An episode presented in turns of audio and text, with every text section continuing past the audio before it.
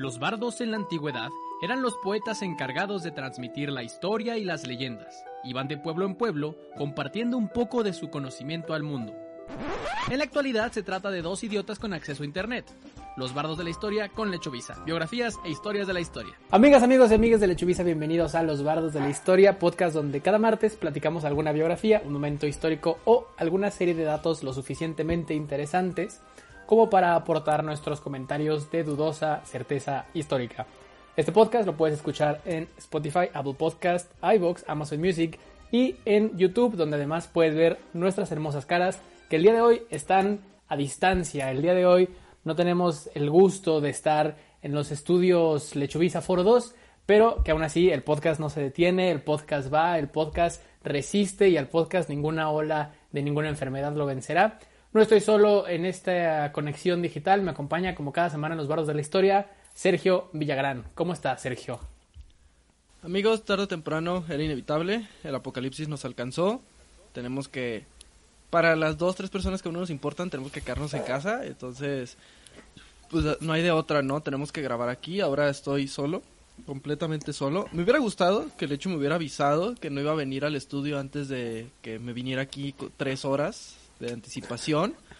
Eh, eso solo fomenta mi alcoholismo porque compré un chingo de pisto y no tengo no tengo cómo guardarlo, entonces voy a tener que acabármelo todo en este momento.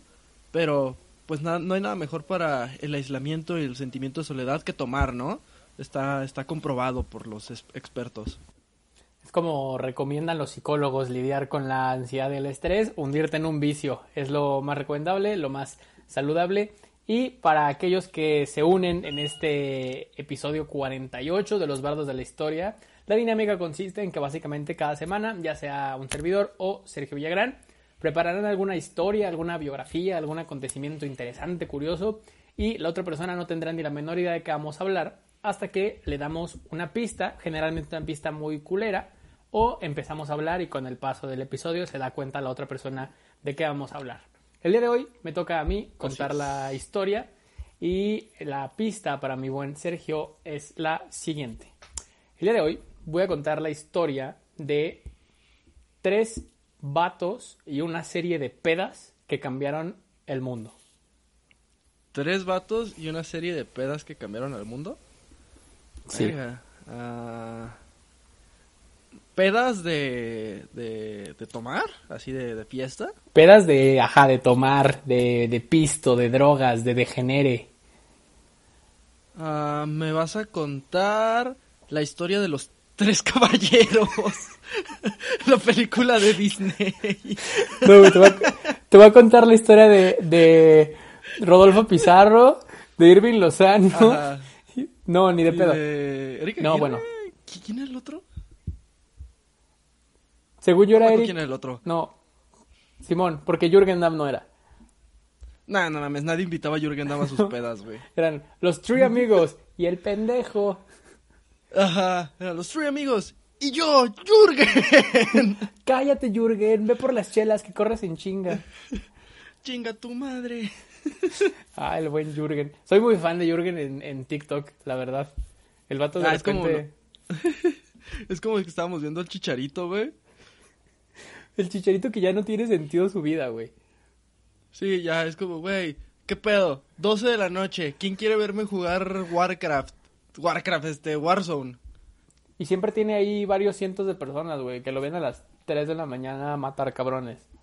Ajá, porque pues es el chicharito, güey, y ya sea porque nos gusta ver a un héroe caído o simplemente porque nos gusta burlarnos de él, güey. Un héroe que... Pero, pero, pero te queremos mucho, chicharito. Eres, eres mi héroe. Bueno, no vamos a hablar del chicharito el día de hoy. Te voy a hablar, como ya lo mencioné en esta pista, de, de tres vatos que en una serie de pedas cambiaron el mundo. Eh, okay. Básicamente. Pero todo empieza en una uh -huh. agradable localidad, en un bonito suburbio, en una paradisiaca ciudad conocida como el Bronx en los setentas. Arre. Básicamente el Bronx, digo, para dar un poquito de, de, contexto, Nueva York es una ciudad muy grande, cosmopolita, donde hay de todo, donde hay para todos los gustos y todos los orígenes, pero que se divide a grandes rasgos en cinco barrios. Bueno, no barrios, más bien cinco distritos, por así decirlo. Man- lo que aquí en México serían municipios. Lo que aquí en México serían municipios, más bien. Ah, ok. Está Manhattan, que es lo más conocido, es la isla, es el centro donde está Central Park, donde está Times Square, Spider-Man. donde está Spider, no, de hecho eh, Spider-Man es de Queens. Bueno, sí, pero, pero ya después de Manhattan, ¿no? Sí, Manhattan es donde están los edificios mamalones. sí, o sea, Manhattan es donde está lo Manhattan es lo que vemos en las películas, básicamente. Ajá, sí. En las películas de blancos, En las principalmente. películas de blancos. Luego está Brooklyn, que eh, a pesar también de un origen muy interesante que luego contaré y que era más bien la zona como de almacenes, industrial de, de Nueva York, pues ya también es una zona super hipster donde puedes comprar donas y bagels de 9 dólares. Donas y drogas. También está, sí, básicamente, también está Queens, Queens de donde básicamente es Spider-Man, de ahí en fuera no, no hay mucho que hablar de Queens. y está Staten Island, que es todavía más irrelevante que Queens. O sea, perdón para la gente de, de Staten Island, pero es todavía Sí. más irrelevante que Queens. Sie- Siempre les tiran mierda, ¿no? A los de Staten Island en las series y eso. Me acuerdo en la de Brooklyn Nine-Nine, cuando van a transferir a Terry, que Terry dice, pero ustedes me pueden venir a visitar a Staten Island y todos dicen, bueno, nosotros somos siete, tú nomás eres uno. Simón. sí, sí, sí, estar culerón, ¿no? Güey, qué, buena, qué buena serie, pero sí, está culerón. Y la quinta es la mencionada el Bronx. El Bronx, Bronx. es lo más al norte que existe de estos cinco municipios en, en Nueva York y básicamente está separado del centro de Manhattan por el Harlem River. Un- todo Nueva York está rodeado de, de ríos. El Hudson, el River, etcétera. El, el Harlem, perdón. El Bronx es como la parte. Lo que, aquí, lo que yo voy a hablar es el, el sur del Bronx. Harlem no era una zona. Sí, Harlem es una zona del norte de Manhattan que pega con el sur del Bronx. Ese es el límite. Pero también está pegada, ¿no? Porque también eh, hay mucha comunidad afroamericana, ¿no? En toda esa zona. Sí, pero el Harlem es de Manhattan. Oh, ok, ok. ¿Te das cuenta que el Harlem es. un- eh, Manhattan es un municipio, Harlem es una colonia. Dentro de ese municipio. Ah, ah, ok. Que, que es como también en Manhattan hay colonias eh, Broadway, eh, Central Park, East Side, eh, Wall Street. Ya. Harlem es, Harlem es como arenales. Más, aquí no, porque es- por- todavía está muy fresa. No, Harlem es como. ¿Qué te diré? ¿Sí? Sí, sí, sí, sí. O sea, no, no es el Bronx del que ahora te voy a platicar, güey. Ok, el Bronx sí es acá el, el, el Doña Balaceras, pues. Sí, el Bronx son esas colonias que no sabes que existen hasta que salen en las noticias, güey. Ajá, hasta que te filerean ahí. Simón. Que, ay, no conocí esta parte de la ciudad. ¡Órale, puto! Pues ya nomás conociste eso, perro. Simón. Eh, ya no conociste nada más. Lo que yo voy a platicar aquí es básicamente el sur del Bronx, lo que está más pegadito a Manhattan, porque el norte siempre han sido como suburbios, ya ni siquiera lo cuentan dentro de la ciudad. El sur del Bronx, a principios del siglo XX, eh, recibió una oleada de inmigración enorme, como todo Nueva York, básicamente, que empezaron a llegar a los barrios que eran los más empobrecidos del sur de Manhattan y que ante no tener casas ni trabajos ahí, pues empezaban a ir cada vez más para arriba. La periferia. Exactamente. Nada más que en Manhattan no tienes a dónde ir para abajo porque es el mar, entonces te va- se van todos para arriba. Yo siento Eh, que uno que otro sí empezaron entonces a de que, desarrollarse "Güey, viviendas. podemos vivir abajo del agua. Empezaron a, a empujar Manhattan. ¡Empujen! Como Patricio. ¿Qué tal si movemos Manhattan hacia el océano? Simón, güey, eso, eso hicieron, no les funcionó, evidentemente, así que tuvieron que irse hacia arriba, hacia el, hacia el Bronx. Y arriba. entonces el Bronx empezó a desarrollar muchas viviendas unifamiliares enormes, este, avenidas muy anchas, parques, zonas recreativas, está todo muy bonito, güey. El Bronx era neta lo que hoy, para quienes nos escuchan en Guadalajara, tal vez lo que hace unos años era irte a vivir al sur, a Nueva Galicia, que es como, verga, vives bien lejos. Sí, güey, pero hay luz. eh, ese ese tipo de cosas, ¿no? Tenemos drenaje. Tenemos drenaje. Bueno, a veces, ya no tanto, pues. A veces sí nos falta el agua. Eh, el pedo fue que ocurrió una- un pequeño conflicto llamado la Primera Guerra Mundial. y el Bronx entonces se convirtió en el destino de todos los hijos de irlandeses, alemanes, polacos, etcétera, que por la guerra tenían que Güey, reubicarse. Lechu, ¿quieres saber algo cagado sobre la Primera Guerra Mundial? Adelante. Cuando pasó, no le decían la Primera Guerra Mundial, güey. Imagínate que si le hubieran dicho la Primera Guerra Mundial, güey. El El- el miedo, vato güey. que sí le dijo, sí, güey, el vato que dijo, "Es el- me voy a ir a pelear a la Primera Guerra Mundial. Como que primera. ¿Cómo, cómo que primera? Es como en los memes que salían en 2020 de Viajero del Tiempo. ¿Qué año es este? 2020. Ah, el primer año de la pandemia. Que ya es real, güey. Que ya es real, exacto. De que, ah, la, la primera mutación. ¿Cómo que primera?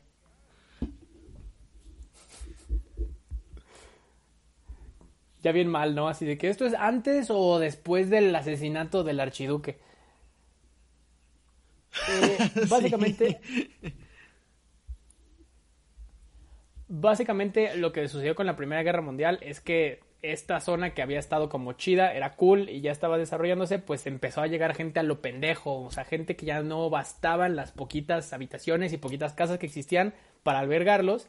Entonces, la fama que tenía el Bronx, que era de un municipio eh, de familias bien, clase media, pasó a un municipio obrero y que después pasó a un municipio muy ruidoso y de desvergue. Estas familias entonces entraron a muchas rentas y muchos departamentos de un programa que estaba en esa zona, en esa época en Nueva York, que era pisos de renta controlada, es decir, llegaban ahí a vivir muchas familias que no tenían para pagar la renta y el gobierno ayudaba a que no subiera la renta, porque pues, era un pedo que nomás así podemos darles espacio. El pedo Que, es que que, de hecho, Donald, Donald Trump hizo parte, bueno, no sé si Donald Trump o su papá tenía varios pisos que eran de renta controlada, ¿no? Este, y que el vato era un ojete, güey, porque era de que, o sea, sí, pero no pueden haber italianos, judíos, negros, chinos, mexicanos. Ya sabes, una fichita. y luego les, luego les llenaba de pulgas los departamentos para que se fueran, güey. ¿Y cómo? ¿Cómo, güey? ¿De No dónde sacaba las pulgas, güey? Tenía un dealer literal, de pulgas, Tenía un dealer de pulgas. Eh, güey, ¿a cuánto la bolsita de pulgas? un pulguero. Es que hasta para ser culero hay que ser ingenioso, güey. Eso sí se lo, eso sí se lo concedo, güey. Es un, es un culero ingenioso. El punto es que en poquitos años la convivencia se fue al pito, o sea, todos en el Bronx empezaron a llevarse de la verga porque empezó a haber muchísima delincuencia y los que eran los antiguos vecinos pues exigían que hubiera una solución. Entonces Nueva York responde con construir una nueva ciudad llamada Co-op City, que eran edificios enormes dentro del Bronx donde iban a albergar Ajá. a todas las familias que tuvieran algún problema. Entonces en un solo edificio metían 200 familias a la chingada, 300 familias. ¿Cuál fue el pedo con todo esto? El pedo con esto fue que las viviendas alrededor de estos edificios empezaron a caer su precio muy cabrón y las personas... Ah, ok, ok. Yo pensé que literal a caerse encima de la gente y yo, no, no. verga, esto, güey, ya, demasiado rápido. No, no, no. La- las viviendas alrededor de estos edificios nuevos empezaron a devaluarse muy rápido, güey. Entonces era el poquito patrimonio que tenía la gente, ante lo cual, en los años... Era 70 plusvalía a la inversa, ¿no? Simón, en los años 70 y 80, Caga. cuando era más salvaje, pinche Nueva York, y neta te podían matar sin la menor provocación, el peor lugar justamente era el Bronx, porque ya significaba que era un barrio pobre, marginal, peligroso, y nadie de Manhattan quería ir para allá, güey. Inclusive a mí me ha tocado ir a Manhattan y que me digan, no vayas al Bronx, 30 años después, güey. O sea, siguen arrastrando muchísimo esta, este pedo. Eh, lo que sucedió fue que eh, justo en los 70s, principios de los 70s, la gente, para que su casa no siguiera devaluándose, contrataban pirómanos para que encendieran sus casas y cobrar el seguro. La verga. No mames. A huevo. Como Moe cuando quema su, cuando quema su taberna, güey. Creo que en la serie la ha quemado como seis veces el cabrón, güey.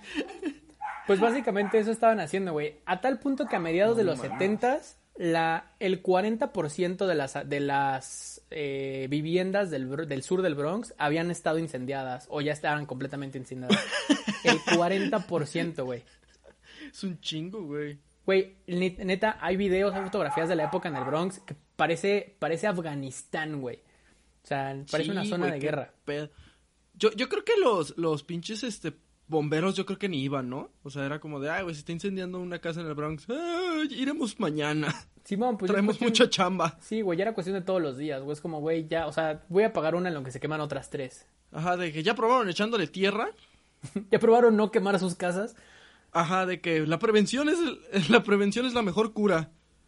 Entonces, eh, ya a los nuevos inversores no les convenía agarrar estos terrenos quemados porque la neta es que ya nadie quería irse para allá. Ni siquiera aunque te regalaran el... te- Ni porque le regalaran el terreno iban a construir algo ahí, güey. Sí, pues no mames. ¿Quién chingados iba a querer irse a ese lugar, güey? O sea, Entonces se volvió el Bronx dos situaciones. Poquitas personas todavía tenían sus casas antiguas, pero estaban muy tentadas a quemarlas. Y un chingo de personas vivían todos aperrados en estos edificios de Cobb City. Entonces el Bronx todavía aumentó el tema de tráfico de drogas, prostitución, delincuencia, homicidio en general. O sea, sí, claro. se volvió todavía más del pito, porque era una zona de guerra Sí. a la cual no llegaba la policía, no llegaba, como tú dices, los bomberos, no llegaba nadie, güey. No, no, no llegaba la ley, güey. Era, eh, me imagino estas zonas como, digo, pasa mucho en México, ¿no? Pues, las zonas de las ciudades donde literal son eh, low, lowless eh, territory, que neta dices, güey, la policía no se va a meter, güey. La, el gobierno no se va a meter, güey. Nadie le importa esa madre, entonces, pues, pues pobre de la raza que vive ahí, que quiere vivir tranquila, pero pues también hay mucha raza lacra que se empieza a juntar ahí. Sí, güey, pero era un... eh, Era una bola de nieve de problemas que estaba muy cabrón solucionar por parte del gobierno, por parte de la iniciativa privada, como quieras, y como tú dices, la gente se iba entre las patas con estos problemas. El tema es que justo en esta situación se atraviesa este, este status quo del Bronx, imagínate, se atraviesa con otra pequeña problemática que algún día deberíamos hablar en los bardos de la historia, pero quiero investigarla más a fondo, que es la epidemia del crack. Uy, sí, no mames. Entonces, lo que es un Bronx súper desmantelado social y económicamente se junta con la epidemia del crack. Entonces, toda la población, principalmente afroamericana, estaba olvidada por Dios, olvidada Sí. por el gobierno y muriéndose todos los días. güey. Sí, que a mí se me hace bien cabrón ese pedo del crack, güey. Que mm, literal fue como. eh, ¿qué, qué años, qué, ¿En qué años estás hablando? ¿Como los 80s, 90s? Mediados 70 empezó esto y hacia los 80 Sí. Se me hace bien cabrón ese pedo porque, pues, como podemos ver en documentales como Cara Cortada. no, pues, pero en todas estas historias de cómo la cocaína empezó a ser así como la droga de moda en Estados Unidos. Pero, pero era la droga de los ricos. Y el crack era. Según yo, el crack es el residuo que queda de la fabricación de la cocaína, ¿no? Y eso es lo que, lo que, lo que les daban. Y hay un, hay un chingo de teorías bien locas, pues, sobre esto de la crisis del crack, de cómo la empezaron a meter en las colonias eh, afroamericanas para chingárselos, pero pues, estaba bien jodido, o sea, si de por sí la cocaína, me imagino que va a estar de la chingada, ahora imagínate lo que neta los culeros que hacen la cocaína dicen, no, güey, esto no, esto sí no se los vais a dar, güey, Eso eso, sí sí está le entro". culero. Eso sí no le entro. Imagínate. No, no mames. Que es lo que, según yo, ahorita es el foco, ¿no? O sea, lo que eh, es el, el- el foco, pues, que es, es lo que fuman, el cristal. Y No, se- el cristal es otra cosa. El cristal es ¿O es otra cosa, mismo? es más bien como dices, como el foco, pero más bien el foco es un método para cierto tipo de drogas, pero tú como lo que dices es correcto, el crack es como este residuo de la cocaína en el cual se dan cuenta los traficantes que con menos cocaína puedes distribuir mayor volumen, entonces mandan la sobra a los barrios para que puedan estarlo comprando más barato, pero es altamente adictivo, entonces tienen que estar comprando adictiva. todo el tiempo, güey. Eh, el pedo es que justo en, en- justo en esta situación, algún día de verdad quiero que hablemos del tema de la epidemia del crack, pero hoy Sí. no es el capítulo. Muchas familias entonces estaban tratando de ver cómo protegían, aunque fuera un poquito, a sus hijos, güey. O sea, era como, no te puedo mandar a otro lugar, güey, pero al menos no quiero que te mueras antes de los 18, güey. Sí. Ay, güey, qué horror. Una de estas familias era la formada por Kit y Nettie Campbell. Kit y Nettie Campbell, que eran originarios de, de la zona de toda la vida, pero que vivieron todo este declive del Bronx y que ahora tenían a seis hijos que cuidar. Y pues obviamente estaban rodeados estos hijos de eh, delincuencia, de drogas, de pandillas, etcétera. Lo poquito que podían hacer estos hijos, pues era juntarse entre los hijos que estaban en común en los edificios o en los proyectos, los famosos projects de, de la periferia de Nueva York. Y, por ejemplo, esto llevó a que empezaran a organizarse entre ellos para formar pandillas, para formar cierta, ciertos eventos, ciertos movimientos. Por ejemplo, el 11 de agosto de 1973, justamente eh, la, la Cindy Campbell, una de las hijas de este matrimonio, decide invitar un chingo de raza a una fiesta en la sala como de recreación de estos edificios. Y era una fiesta que tenía la diferencia en que a esa fiesta únicamente iban, a ese tipo de fiestas solo iban afroamericanos, latinos, este, e inmigrantes. Minorías. general. minorías, exactamente, porque el, la- el blanco eh, promedio iba más bien a fiestas en Manhattan. Claro. Entonces en esta fiesta... Inclusive es- aunque vivieran en el Bronx, ¿no? Era como, pues este tema siempre como aspiracional podría ser, o sea, que era como, sí, vivimos en el Bronx, pero nuestra vida no es aquí, o sea, nuestra vida es allá. Tal cual. Estas fiestas tenían la ventaja de que era como uno de los poquitos espacios seguros entre pandillas. O sea, como que sí le alcanzaban a respetar este espacio de recreación. Eran de noche, entonces la policía ni se metía y tenían que cuidarse entre ellos mismos. Entonces terminaron por confiar en las pandillas. Verga. El, este 11 de agosto de 1973, en, la, en el número 1520 de Sedgwick Avenue en el Bronx, eh, se tomaría a cabo esta fiesta donde Cindy invitaría a su hermano a que pusiera música. Su hermano tenía un chingo de viniles de la época que a diferencia de lo que ponían en Manhattan, que era disco, su hermano tenía soul y tenía funk y tenía los discos que su papá llegaba de toda la vida y ponía en la sala en la noche cuando llegaba de trabajar y juntaba a todos los ¿Qué- morros qué? a escuchar el disco, güey.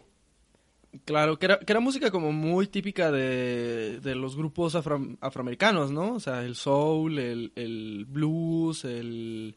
Em, pues to- todos estos que estás diciendo, ¿no? Como que eran mucho de ese tipo de... de, de pues de grupos sociales, pues.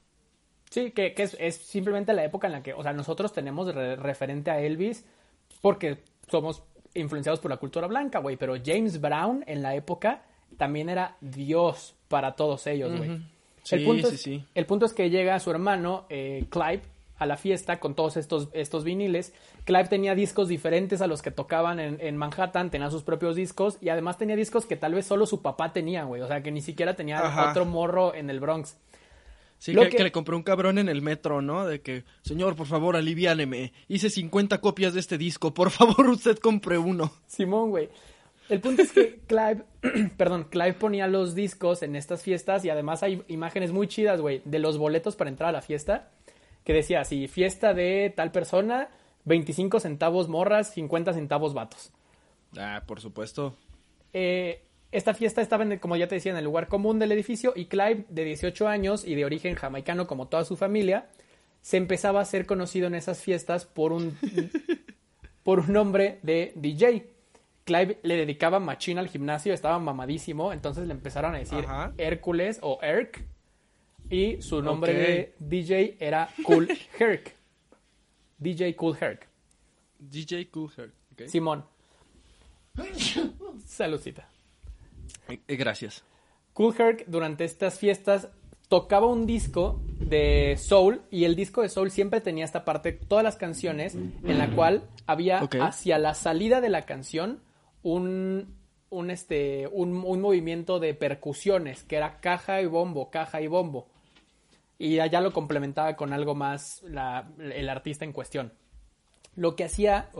Cool Herc es que detenía el disco cuando estaban en ese momento, lo cortaba la canción y volvía a poner del otro lado en otra en otra tornamesa un disco que empezara justamente en esa canción, digo en esa parte, en la parte del- de las percusiones de bombo y caja.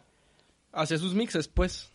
Mixes súper rudimentarios, güey. Estaba sonando una canción, Sí, sí, sí. llegaban al bombo y caja, paraba el disco y al lado tenía otra, torna- al lado tenía otra tornamesa en la que empezaba otro, otro disco con la canción en el mismo lugar, güey. Entonces, Güey, se, me- se- se me hace muy cagado ese pedo porque yo, o sea, ¿qué, qué, qué tanto tu- qué te- tendría que haber pasado para que dijeran, verga, güey, puedo hacer esto, güey? O sea, Sí. sí. siento que tendrían que haber estado mamando de que un rato y, a ver, güey, a ver, güey, suena parecido, güey. A ver, güey, aguanta. Y conseguir otra tornamesa y está, está muy cagado ese pedo, güey. Lo que hacía eh, Cool Herc es que este pedo lo hacía constantemente durante toda la noche con discos que solo él tenía y que de hecho hay entrevistas recientes a él donde se niega a decir cuáles eran sus discos. Porque dice, no, güey, eran mis viniles, yo los conseguí, váyanse a la verga, consíganlos ustedes. Eh, Ajá. y la gente empezaba a bailar justo en ese momento en el que Cool Herc hacía los cortes. Entonces, a ese, a ese momento, la gente lo empezó a decir como que Cool Herc hacía fiestas donde rompía la canción, donde hacía un break. La gente empezaba a bailar en el break. La gente empezó a hacer Ajá. break dancing. Breakdancing. Mientras Cool Herc hacía todo esto, tenía un compañero que también era conocido como Coke La Rogue en, en esas fiestas, que simplemente iba dándole la bienvenida a la gente al lado con un micrófono. Y decía, hey, ¿cómo están? Bienvenidos. Como sonidero. como sonidero, güey. Y el vato, hay, hay una entrevista muy perra, güey, en un documental que vi en Netflix para, para este capítulo. Lo vi hace varios años, pero lo volví a ver para el capítulo. Donde dice que lo que hacía él en el micrófono es que decía los nombres de sus compas y les decía cosas como, hey, tu carro está mal estacionado. Y los compas ni siquiera tenían carro, güey, pero lo hacía para que las morras creyeran que el vato tenía carro, güey. Ah, perro, güey. Una verga, güey. No, no, no. Ti- Tiraba, tiraba esquinita, güey. Era hype man, era sonidero, era, era acá, tiraba wingman, güey. No, Le tiraba cabrón, eh. esquina a todo el barrio, güey. A todo el barrio. Cabrón, eh. Estas fiestas siguieron sucediendo porque ya era una sensación lo que Cool Herc y Coke La Rogue estaban haciendo. Entonces, ese es el primer nombre, Cool Herc. Cool Herc. Simón. Mientras todo esto sucedía, en el Bronx había muchas otras familias que también la estaban pasando del pito. Una de ellas era la familia de Joseph Sadler, una familia que emigró a Estados Unidos desde Barbados. Eh, y llegaron directamente al Bronx. También eran varios hijos. eh, Joseph, uno de ellos, fue al Instituto Samuel Gampers, que era una escuela de formación profesional, y tenía una, tenían que hacer una carrera técnica y él se especializó en eh, lo que tuviera que ver con eh, herramientas técnicas o eléctricas, como electricista, por así decirlo. Era un electricista, ajá. Ajá, una carrera técnica de electricista. Arre. Al mismo tiempo que con Cool Herc, su padre era un gran aficionado de la música afroamericana, entonces llegaba todos los días con viniles o conseguía o se los prestaban o no sé cómo los conseguía, pero llegaba con viniles nuevos para que los escucharan. Y llega el día en el que su padre llega con el primer tornamesa a la casa. Este morro, que estaba súper obsesionado con cómo funcionaban las cosas eléctricas, descubre que de una caja empieza a salir sonido y se vuelve loco, güey, porque no podía entenderlo. Que a la fecha yo no lo entiendo. A la fecha yo no sé, güey, cómo pasa, Sí, güey. güey. Lo O sea, asumo. sé que lo. Ajá, sé que mamamos mucho, güey, con eso, pero es que neta. O sea, vuelvo a lo mismo, güey. Yo no podría explicarle a alguien del pasado. Es como, güey, tenemos una máquina misteriosa que reproduce sonido. Oye, ¿y cómo funciona? No tengo ni puta idea. Entonces lo que hizo este morro, lo que hizo este morro fue querer tener cada vez sonido más grande, más fuerte, que sonara más su casa, güey. Entonces se iba a todas estas casas destrozadas por los incendios a ver quién de ellos tenía bocinas, cables, resistencias, pilas, lo que fuera. Y fue Ajá. armándose una pinche bocina Frankenstein mamalona y unos, a huevo. y unos tornamesas hechizos de a cajas de, de zapatos y cajas Simón. de y, y closets de, De, fruta, güey. Y chingaderas así, güey. puertas, A etcétera, güey. Entonces hizo sus tornamesas con lo poquito que aprendió en la prepa y con lo que se encontraba de chatarra en el Bronx. Qué chingón. Mientras él empezaba a mezclar, pues también empezó a ir a fiestas como las de Cool Herc. Y se daba cuenta de lo que hacía Cool Herc, que era sonaba la, sonaba la parte del break, paraba la canción y prendía la canción del otro lado con el otro break. Eso es lo que hacía Cool Herc. Pero él decía, este pedo en el cual tú apagas la canción en el break y prendes la canción en el break hace que tengas dos problemas. Tienes un segundito en el que no hay música y además está cabrón atinarle siempre al break. Porque es un vinil que Ajá, va porque girando, era güey. manual. Ajá, güey. o sea. ¿cómo le atinas? No mames, eso está bien cabrón, güey. Por- o sea, Cool Herc no era perfecto, tenía ese, ese pedo.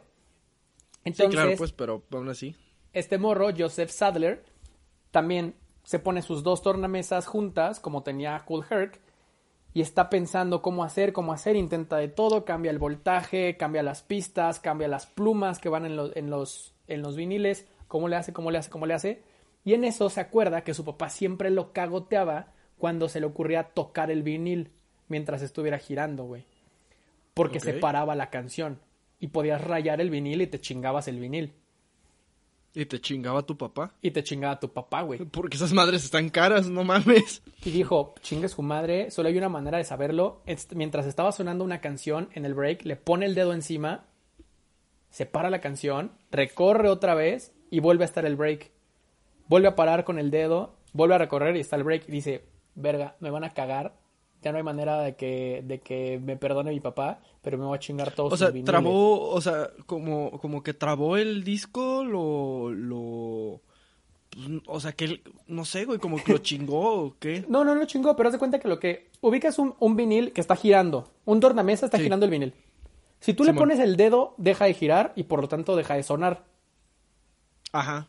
Lo regresas a donde estaba y vuelve a sonar la parte que paraste.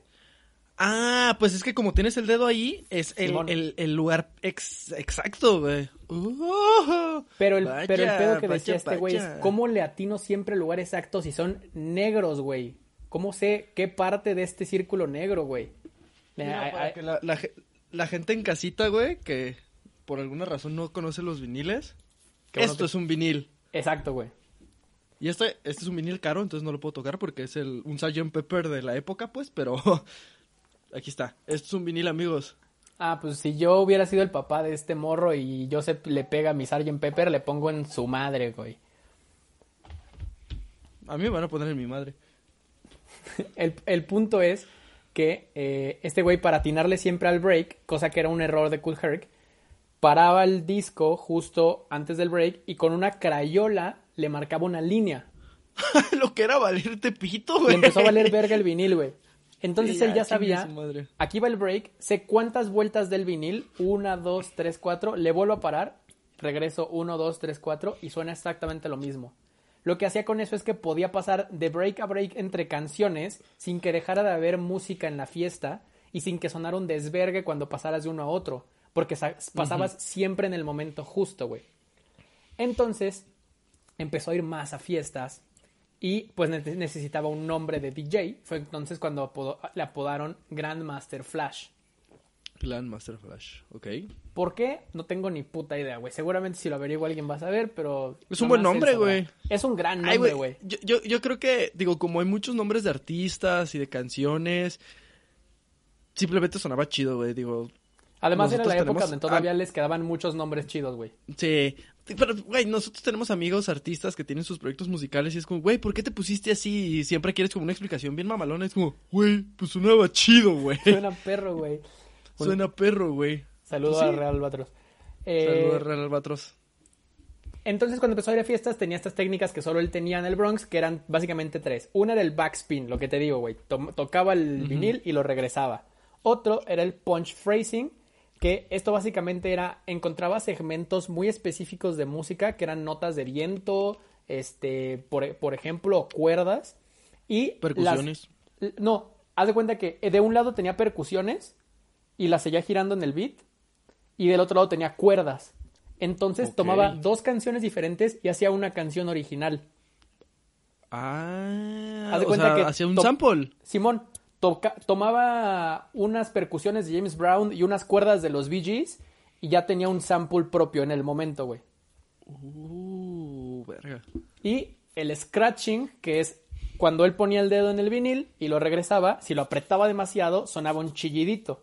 Pero luego dijo, esto también puede ser música si lo hago a un ritmo particular. Entonces, básicamente, ese, ese güey tomó lo que hizo Cool Herc y creó los samples musicales, güey. De cualquier rola que existiera, si tenías el vinil, podías hacer un sample. Un sample. Entonces lo que empezó a pasar es que un chingo de gente vio que solo este güey sabía cómo hacer este pedo y toda la raza del Bronx iba y le llevaba sus viniles que ellos no sabían cómo utilizar, güey. Es como, güey, yo, la voy- yo la voy a cagar y no sé hacer esto. Mejor ten mi vinil y tócalo tú en la fiesta, güey. Entonces ya no Sí, había tanto pedo chingarte qué- los Qué viniles. perro, güey. O sea, era como, güey, ten mi música. Haz algo divertido con ella, güey. Qué chido. Ese es el segundo cabrón, Grandmaster Flash. Vamos con el tercero. Lance Taylor creció en el Bronx también y creció junto a su madre y su tío, ambos activistas del movimiento liberal afroamericano. Ambos habían estado muy inmiscuidos en las campañas de Malcolm X, por ejemplo, sobre todo a nivel local.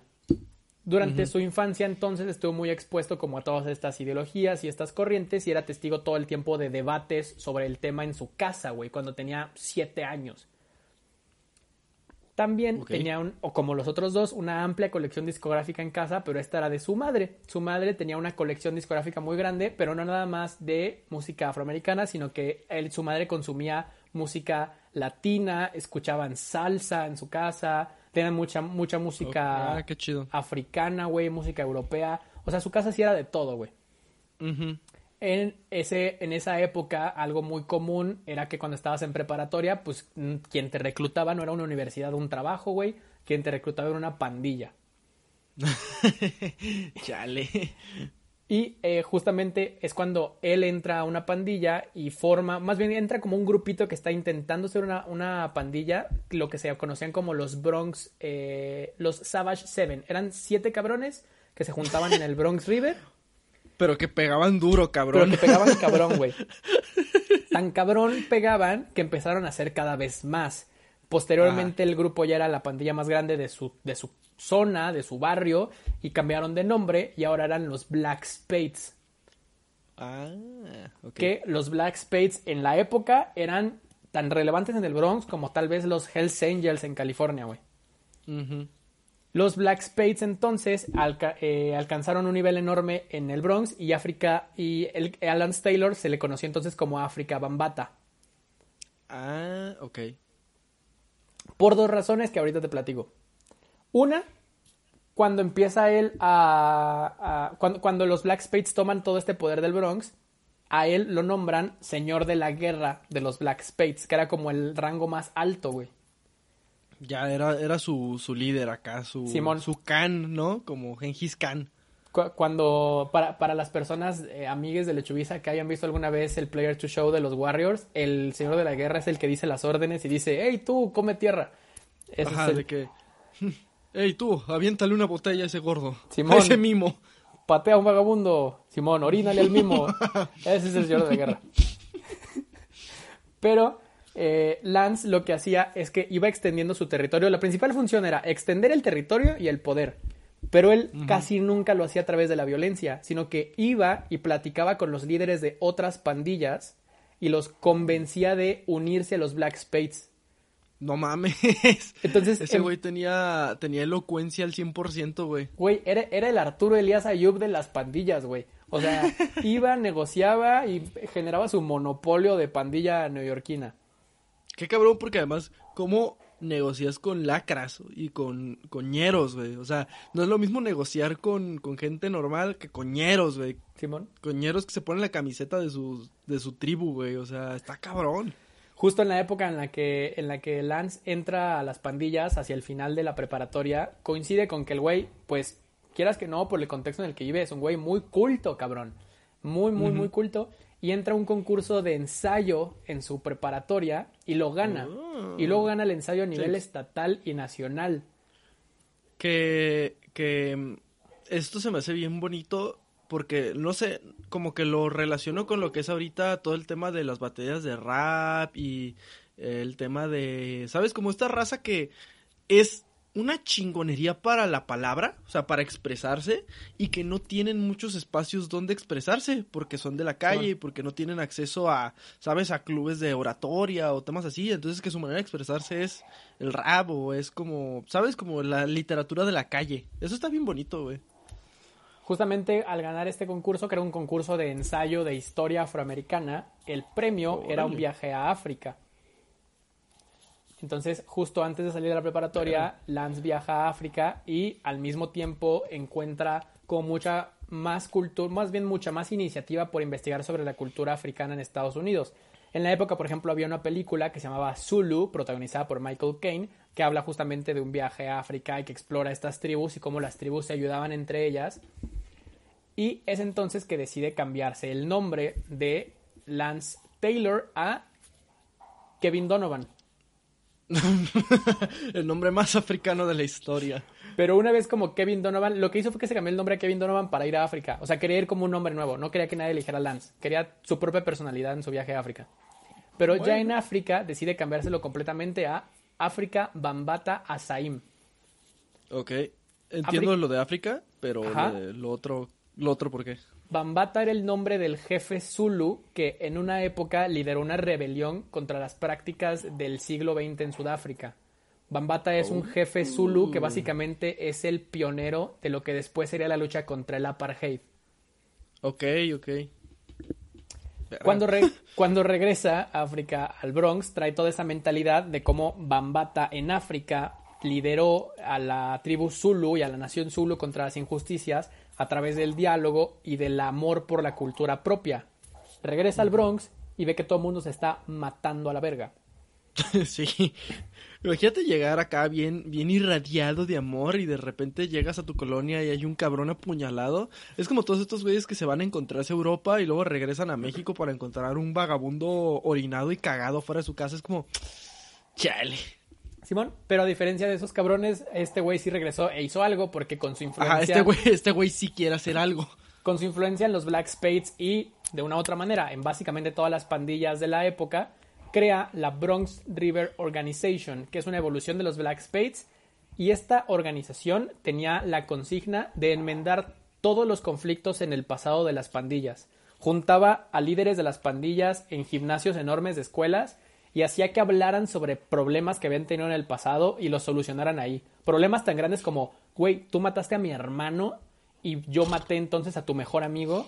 Lo sentaba alrededor de un chingo de otros pandilleros a que lo hablaran y entendieran que el pedo no era ni de uno ni del otro, sino que los dos eran culpables de un mundo culero en el que les tocó vivir, pero que no podían eran, culpabilizando. eran víctimas, más bien, ¿no? Exactamente. Eran víctimas. Pero que no podían vivir victimizadas, sino que es como, esto es lo que tenemos, de aquí qué hacemos, ahora qué nos toca, cómo salimos, porque no nos va a sacar ni el gobierno ni las empresas, güey. ¿Cómo nos vamos Suena a sacar bien- nosotros? Suena bien fácil, ¿no? O sea, en, en papel, ¿no? De que, ay, güey, llegas y les dices, hey, ¿qué pedo? Pues porque se están matando entre ustedes, pero pues no es tan fácil. Simón. O sea, ¿qué, qué mérito de este cabrón. Obviamente primero tuvo que tener su mérito como guerrero, tristemente, o sea, como, como un vato bueno para los vergazos, pero luego que el vato lograra como este cambio cognitivo de decirle a los vatos, güey, es una pendejada que nos estemos agarrando putazos entre nosotros porque güey, ni siquiera es nuestra culpa que nos estemos agarrando putazos entre nosotros.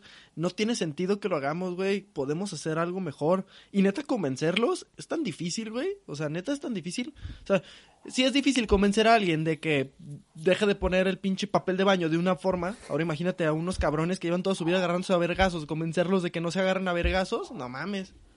Sí, está muy cabrón, güey. Y él lo que hizo fue generar estos espacios, te digo, a través de un poco de su influencia, como decir, ¿sabes qué? Si no vas a la reunión, pues te voy a poner una putiza. Mejor si ve. pues vergazo. No, no. Quiero detener la violencia, así que no me hagas ejercerla. no me hagas ejercer la violencia. Básicamente, güey. Entonces, después de estas reuniones que tenía donde zanjaban conflictos, hablaban y lo dialogaban, tenían fiestas ahí mismo. Fiestas donde, con la influencia de personas como Cool Herc y Grandmaster Flash, convivían con la música de breakdance. Pero además, él puso varias reglas, como que aquí se puede hacer cualquier expresión que, con la que tú quieras sacar tu frustración, siempre y cuando no sea violencia y no involucre drogas que han metido a nuestro barrio. O sea, por ejemplo, no se permitía el crack en esas fiestas, pero sí podías fumar Ajá. marihuana. Arre, arre, arre, arre. Sí, tiene sentido. Es entonces cuando cambia de nuevo el nombre de la Bronx River Organization y decide unificar a todas las pandillas del Bronx como la Universal Zulu Nation, la nación Zulu universal. Decía, esto es importante que lo entendamos, somos la Universal Zulu Nation de aquí, porque estamos tan conectados con la Zulu Nation de África. Entonces ellos lo que hacían, lo, lo que él quería era, entiende, ya que pasaste tus conflictos, ya que pasaste el entender tu status quo, entiende de dónde vienes y enorgullécete de eso, de tus raíces y de todo lo que compartimos. Y al final de cuentas encontramos ese punto en común, de ahí zanjamos todos los conflictos. Claro, claro. Eh, entonces empieza a organizar estas fiestas, estas fiestas donde empezó a asumir un lema, un lema bajo el cual realizaban cuatro actividades y que con el conocimiento formarían los cinco elementos de esas fiestas.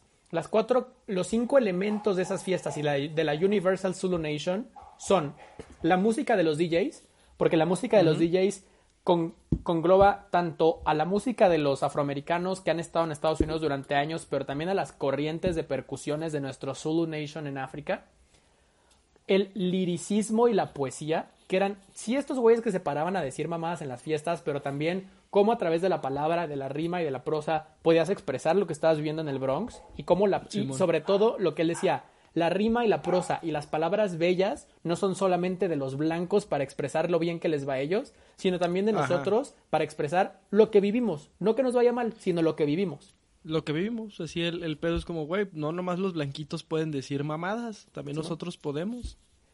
El baile de los B-Boys, que eran los que bailaban breakdance, los B-Boys, las B-Girls, básicamente ese baile era aquí nos estamos divirtiendo, estamos esparciendo y no se parece en nada a la fiesta de Manhattan. O sea, tú puedes ver un video de una fiesta del Bronx y parece otra cosa que lo de la fiesta de Manhattan, pero estamos haciendo lo mismo, güey, nos estamos divirtiendo. Y el arte del graffiti. El arte del graffiti era a través de esta unión que hemos formado, decoremos de nuevo el Bronx. El Bronx es una zona de guerra, güey. Llenémoslo de colores, básicamente. Entonces, por eso, a partir de ahí, el Bronx y los metros y los edificios y todo totalmente grafiteado, güey. Es como este pedo. Digo, no, no sé por qué, este, como que, como, bueno, chance tiene que ver con esto. A la cultura afroamericana siempre se le ha, en Nueva York, pues, siempre se le ha asociado con los grafitis, ¿no? Y con todo este pedo, como Miles Morales, que como que, no sé, tanto en la película, en el juego, en los cómics, el vato es grafitero. Y está bien chingón cómo, cómo asocian como ese pedo del graffiti, el tema callejero, con el tema de ser de, de, ¿sabes? Como de barrio y ser negro. Está, está chido, pues, o sea, porque vuelven algo que es negativo, o sea, que se ve como negativo, en un rasgo positivo y de personalidad. No, y sobre todo, o sea, era de personalidad, pero hasta ahora que lo investigaba lo entendí como que no nada más era la personalidad de quien grafiteaba, sino también era cómo reconstruimos a partir del diseño la zona que nos arrebataron, güey básicamente. Sí, sí, sí, también, o sea, porque imagínate como el cambio, el cambio cognitivo de, no sé, pasas y ves un pinche edificio todo quemado a la chingada y de repente lo ves y está lleno de color. Simón. Dices, ah, qué, qué chingón, güey, o sea, y es color, además que sabes que vino de propia gente de tu, de tu barrio, ¿no? Entonces eso, eso va a estar chido. ¿Qué es lo que hacen mucho todavía aquí en México con estos proyectos de recuperación de, de espacios públicos? Que llegan y, digo, sí los remodelan, pero también contratan raza del barrio para que pinte, para que haga murales. Eso se me hace bien chido, güey, porque si alguien de tu propio, de tu propio, de tu propia colonia, así de que, ay, güey, tal cabrón, tal morrilla, son una verga para hacer murales, los contrataron para, no sé, tal parque donde antes se juntaba puro malandro, los contrataron y pintaron, hicieron acá un mural chido, güey, pues lo sientes como más tuyo, más cercano, ¿no? Porque es de alguien que conoces y sientes como que ese espacio se vuelve más de la comunidad. Tal cual. Entonces lo que hizo eh, África Bambata con esto era, juntó cinco elementos originarios de la Zulu Nation, que era, eh, te digo, la música, las letras, el baile, el graffiti y el quinto elemento era el conocimiento. Tenían la consigna de esparcir lo que habías aprendido en el Zulu Nation con otras personas que aún no lo sabían. Ok. A esta cultura, para hacerlo más sencillo, lo llamó como una cultura del movimiento hip hop. Hip asumía o hacía referencia a aquello que estaba de moda y que nos representaba. Y hop asumía a el salto que vas a hacer para salir de esta realidad. Exacto, güey. Simón. Uh. Pues es de esta manera que unen África Bambata los cinco elementos del hip hop, como él le llamaba. Grandmaster Flash, la tecnología y la visión para samplear música como no se había hecho nunca antes. Y Cool Herc, esta identificación de los ritmos afroamericanos y de una parte en lo singular que nos unía o que les unía a esas personas más bien con sus orígenes en África, que se crea el movimiento del hip hop. A partir de ahí, el resto es historia. A partir de ahí vendrán nuevos DJs, vendrán nuevos este, innovadores, vendrán nuevos poetas, vendrán nuevos líderes. Pero esos tres, estas tres personas son a las que hoy en día se les conoce como la divina trinidad del hip hop en la música. ¿Y dudas, algún día se juntaron? O sea, como que esos tres güeyes se juntaron o nunca. Güey, se topaban todo el tiempo en fiestas, güey. Ok, pero no fue, nunca, nunca fue como, güey, hay que juntarnos para hacer algo, algo. O sea, siempre fue como, pues como que nosotros estábamos en nuestro pedo y de repente se fue formando. No, hay más desarrollo de la historia, o sea, el desarrollo de la historia mucho, o sea, qué hizo después cada uno. África Bambata siguió mucho en el barrio, haciendo cosas más como en la comunidad. Eh, cool Herc básicamente no hizo mucho después más que ser influencia musical de los primeros DJs. Y el que sí se fue al estrellato durísimo fue Grandmaster Flash. O sea, de hecho Grandmaster Flash después fue parte, fue el DJ de la primera gran super banda de hip hop, que eran los Furious Five. Ok. Pero sí, o sea, tanto así como toparse para algo en particular, no, al menos no de lo que yo tenga conocimiento, pero sí, güey, vivían en las mismas cuadras y se topaban en las mismas fiestas, güey. Otra duda de Morro Blanco, güey. ¿Por qué se les dice MCs a los raperos? Porque son maestros de ceremonia. Eh. Lo, lo que hacía Cougler Rock, el amigo de Cool Hair, que presentaba al DJ, que daba la bienvenida, Sí, sí, sí. que daba los anuncios, estaba siendo un maestro de ceremonias, Master of Ceremonies, estaba siendo un MC. Ok, pero ya después, ya después a los MCs también, o sea, a los mismos raperos ya les decían MCs, ¿no? Sí, a cualquiera que haga esto básicamente es un MC. El que agarra el micrófono en un, en un tema de hip hop. Sí, aunque hay mucho, mucho debate al respecto sobre si para ser considerado un MC tienes que estar más involucrado, porque nada más rapear por rapear, muchos no te dicen MC, sino si estás involucrado con la cultura hip hop en general, tienes el conocimiento, sabes de la música, sabes de dónde viene, te involucras en la producción musical, etcétera, ya eres más MC. Pero es un debate abierto, vaya. Está bien cabrón, ¿no? O sea, ese tema de la, la música, cómo está ligada a su origen y cómo repite sus patrones. O sea, ya lo hemos hablado muchas veces, que, digo, no, creo que en este podcast no tanto, pues, como el tema de cómo nos, nos gusta mucho actualmente la todo lo que tiene que ver con el movimiento hip hop y urbano en Latinoamérica. Sí. Y cómo sigue representando lo mismo, güey. O sea, sigue representando este tema de, güey, pues esto es lo que nos tocó vivir. Nos tocó vivir en el barrio, nos tocó vivir con la violencia, pero a través de la música encontramos una manera de expresarnos y de salir de esa propia violencia o de no ser partícipes de esa violencia. O si somos partícipes de esa violencia, al menos tratar como de liberar ese pedo. O sea, se me hace bien chido cómo, cómo pues es un como la música como elemento cultural sigue representando más que simples letras, que simple sonido, que aunque pueda estar ya muy corporativo, porque pues sí es cierto, en Estados Unidos la gente que se dedica al rap sigue gana un chingo de varo, digo, los, los raperos grandes, sigue estando como muy arraigado con el pueblo y también acá en Latinoamérica.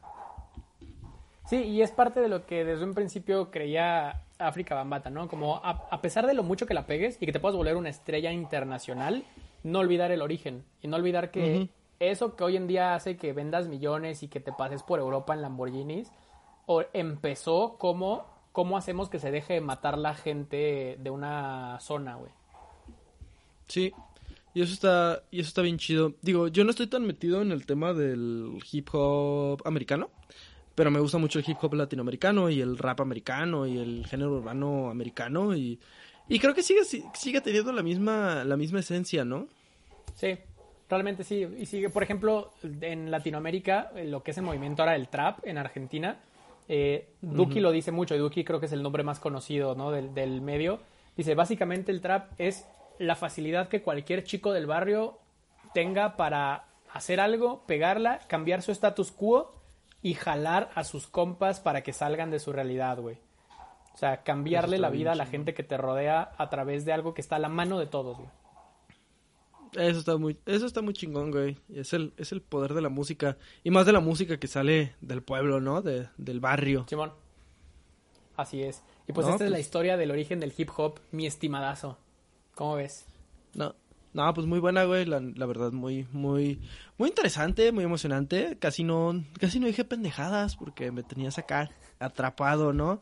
Es una historia muy bonita, muy divertida, muy, mm, pues muy enriquecedora, güey, porque volvemos a lo mismo. Está, a mí me encanta la música y me encanta la sociología, ¿no? Entonces cuando mezclas las dos cosas, se me hace bien cabrón cuando mezclas el origen social de, de los géneros y el origen histórico y cómo a partir de esta gente marginada se volvió una industria millonaria, pero también se, se volvió una industria que le sigue pegando a todos y, y generalmente a todos los de barrio. O sea, más allá de que seas una persona privilegiada y te guste, te guste el hip hop y la madre, realmente ese género siempre le va a seguir perteneciendo, creo, a la gente, a la gente de barrio, en cualquier país donde lo escuchen y en cualquier país donde lo produzcan. Así es. Y bueno, para la gente que le interesa un poco más la, historia del hip hop, eh, esto lo, lo, investigué de dos fuentes principales, digo de muchas, pero dos principales. Una justo son la bibliografía y diarios eh, de la época, sobre todo de África Bambata. Y la otra es, el, hay un documental en Netflix que se llama Hip Hop Evolution. Este es el primer capítulo donde hablan de estos uh -huh. tres güeyes y a partir de ahí hay cinco temporadas de lo que dice Sergio, cómo se volvió un género internacional y un fenómeno de la cultura pop. Y otro es, si ustedes quieren ver el, la, el culmen de cómo esta cultura hip hop ya es lo más alto en la cultura pop, simplemente el próximo espectáculo de medio tiempo, el Super Bowl, es hip hop, puro hip hop. Sí, puro hip hop en uno de los eventos, probablemente en el evento más mediático de Estados Unidos. Y que más varo genera en Estados Unidos y por ende en el mundo. Sí. Entonces ahí está para que vayan a buscar todas estas eh, recomendaciones que nos da Lechu. Pero, ¿sabes también, mi querido amigo, que pueden buscar en este momento? ¿Qué pueden buscar? Pueden buscar a Lechubiza en redes sociales, arroba Lechubiza en Instagram, en Twitter y en Facebook. Y también nos pueden seguir si les gustó este podcast en arroba los bardos, los bardos de la historia en Instagram.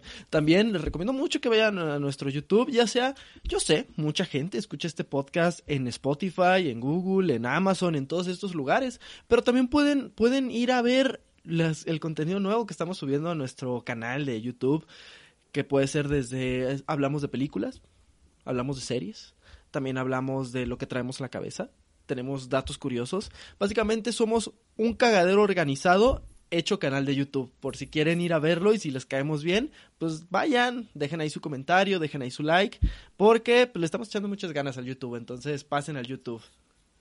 Así es, nosotros fuimos los bardos de la historia, les recordamos cómo cada semana el, el, eh, el rap no está muerto, güey. Cuídense y mantengan su sana distancia. Ajá, y nunca toquen un vinil. Sí, porque... no, a menos que sean Grandmaster Flash, y no, yo, yo les sí. pongo una putiza, yo. Ajá, porque no mamen, esas madres están bien caras. Sergio tocó el Sgt. Peppers, ¿cómo creen que le, van a, que le va a ir? Sí, el siguiente episodio voy a salir con el ojo morado. Qué bueno. Nos vemos, cabrón. amigos. Qué bueno. No.